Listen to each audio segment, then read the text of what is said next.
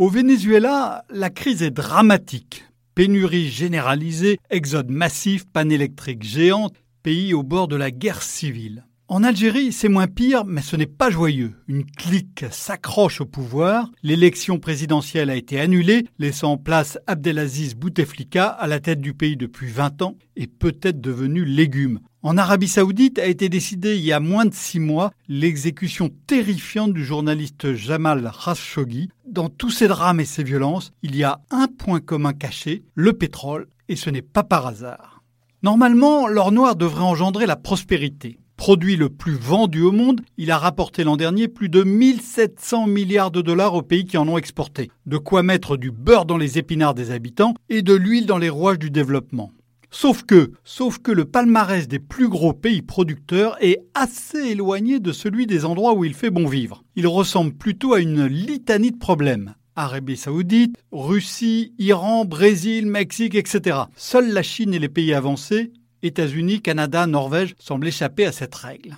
Les pays pétroliers vivent en réalité sous deux malédictions. La première, la plus évidente, est économique. Au lieu de financer le développement, les fabuleuses recettes de l'or noir semblent plutôt l'enrayer. Plus diffuse, moins visible, la seconde malédiction est politique. Il est tentant ici de paraphraser une citation célèbre de l'historien anglais du XIXe siècle, Lord Acton, Si le pouvoir corrompt, le pouvoir pétrolier corrompt absolument. Alors commençons par l'économie les pays riches en pétrole ont eu et ont encore un mal fou à se développer. A l'inverse, les pays qui en sont dépourvus ont réussi les plus impressionnantes croissances de ces dernières décennies. Chine, Singapour, Corée du Sud ou de ces dernières années comme l'Éthiopie. Ce fléau est bien connu des économistes, c'est la maladie hollandaise. En 1959, des explorateurs découvrent un vaste gisement de gaz aux Pays-Bas, dans la région de Groningen. L'exploitation commence, l'argent coule à flot, mais une étrange langueur gagne l'industrie. Avec des pays qui augmentent mystérieusement, elle perd des marchés face à la concurrence étrangère. C'est la production gazière qui est à l'origine du mystère, d'abord par un effet direct. En aspirant des employés bien payés, elle a poussé les salaires à la hausse dans toute l'industrie. Et puis ensuite par un effet indirect. L'argent du gaz a fait monter les prix des services, aussi achetés par les autres industriels. Il a fait grimper la devise néerlandaise, freinant les exportations et stimulant les importations. Des économistes ont aussi insisté sur le rôle de la forte volatilité des cours des matières premières qui pèse sur l'investissement du pays. Le remède le plus efficace ici est simple mais radical. Il consiste à ne pas injecter l'essentiel des recettes pétrolières dans l'économie du pays. L'argent est alors épargné pour de plus mauvais jours ou au moins pour lisser les effets de la volatilité des cours. C'est ce qu'a fait un pays comme la Norvège avec son énorme fonds souverain.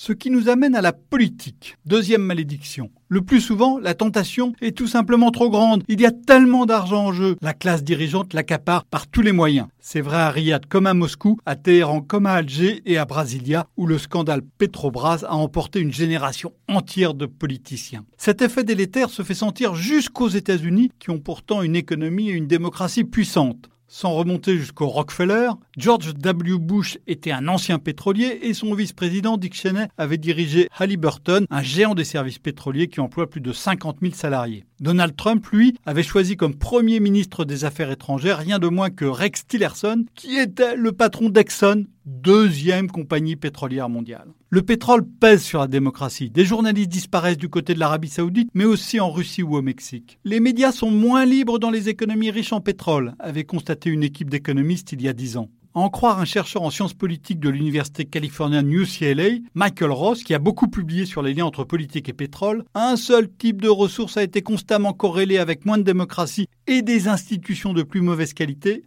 le pétrole.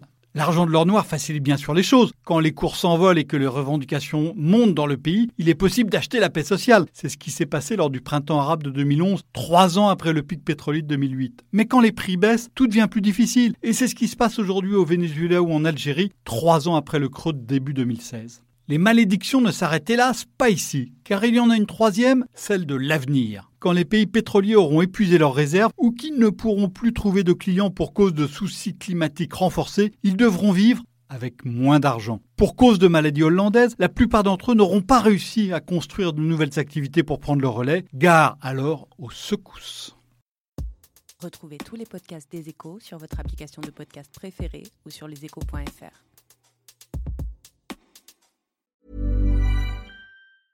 Ever catch yourself eating the same flavorless dinner three days in a row? Dreaming of something better? Well, HelloFresh is your guilt-free dream come true, baby. It's me, Kiki Palmer. Let's wake up those taste buds with hot, juicy pecan-crusted chicken or garlic butter shrimp scampi. Mm. Hello Fresh. Stop dreaming of all the delicious possibilities and dig in at HelloFresh.com. Let's get this dinner party started.